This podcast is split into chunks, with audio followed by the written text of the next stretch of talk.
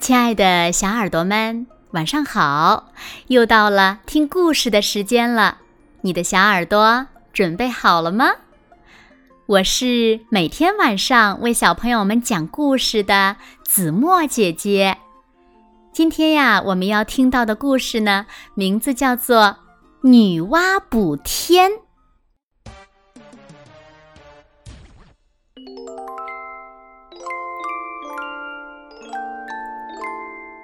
小朋友们，你们知道吗？很早很早的世界呀，是一片混沌。当世界从一片混沌变得清明之后，便有了日月星辰、山川河流。世界很大，很美，也很寂静。不知过了多久，有一位天神女娲降临在昆仑山。这个女娲呀，神通广大，据说她一天能够变化七十多次呢。女娲在大山原野之间穿行，在一望无垠的草地上点缀着朵朵小花儿。可是这天地之间太安静了，她感觉有点孤独，应该再多点什么，热热闹闹才好。他走啊走啊，有些累了，就在一个湖边停下来歇息。他看到湖水中自己的倒影，于是灵机一动：我为什么不创造一些像自己这样能思考的生命呢？女娲顺手从湖边挖了一块湿泥，揉成团儿。照着自己的模样捏出了头部，在上面细细的捏出了眼睛、鼻子、耳朵，最后呀，女娲给这个泥娃娃捏了两条腿，让它能在地上奔跑。她管这个娃娃叫做人。女娲创造了人和其他的飞禽走兽不同，人有思想。有情感，有掌管大地的非凡智慧。嗯，我还要创造许许多多的人。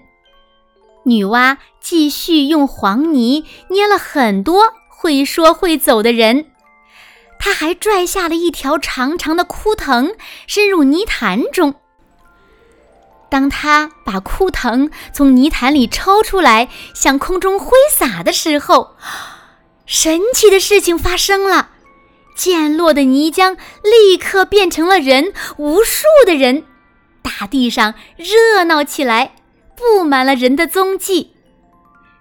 女娲还想出了一个好办法，她把人分成男人和女人，让他们组成家庭，繁衍后代，这样人类就能世世代代绵延下来，生生不息了。又过了很久，突然有一天，天空中传来轰隆隆的巨响。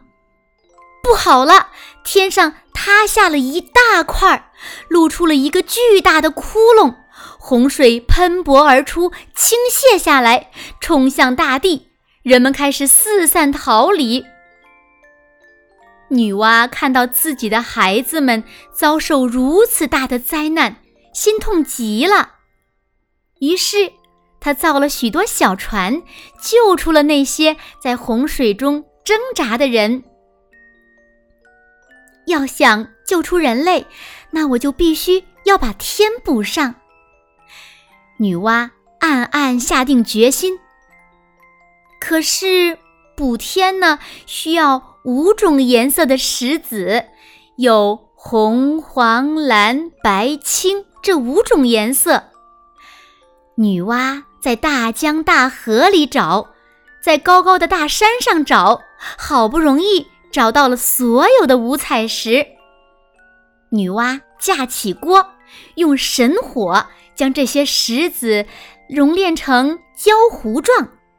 她飞到天上，用这些炼出来的焦糊仔仔细细地补苍天上的大洞。为了能让天空更稳固。女娲还从东海找来了一只巨大的龟，砍下它的四条腿，用来竖立在大地的四方。这四根天柱把天幕像帐篷一样支起来，从此人们再也不用担心天塌下来了。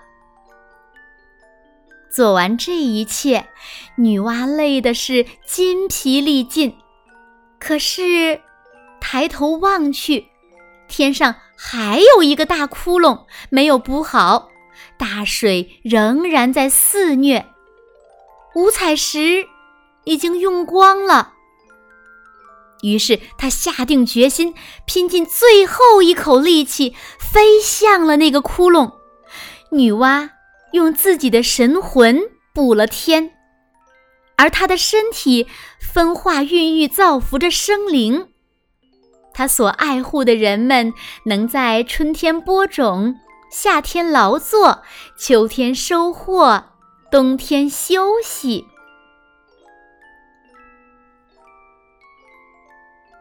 好了，亲爱的小耳朵们，女娲补天的故事呀，子墨就为大家讲到这里了。那小朋友们，你还知道什么神话故事呢？快快留言告诉子墨姐姐吧。好啦，那今天就到这里了。明天晚上八点，子墨依然会在这里用一个好听的故事等你回来哦。你一定会回来的，对吗？那如果小朋友们喜欢听子墨讲的故事，也不要忘了点赞和分享哦。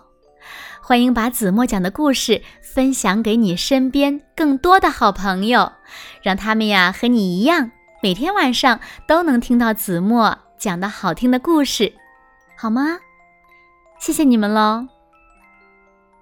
那现在睡觉时间到了，请小朋友们轻轻的闭上眼睛，一起进入甜蜜的梦乡啦。和子墨姐姐说晚安，好梦。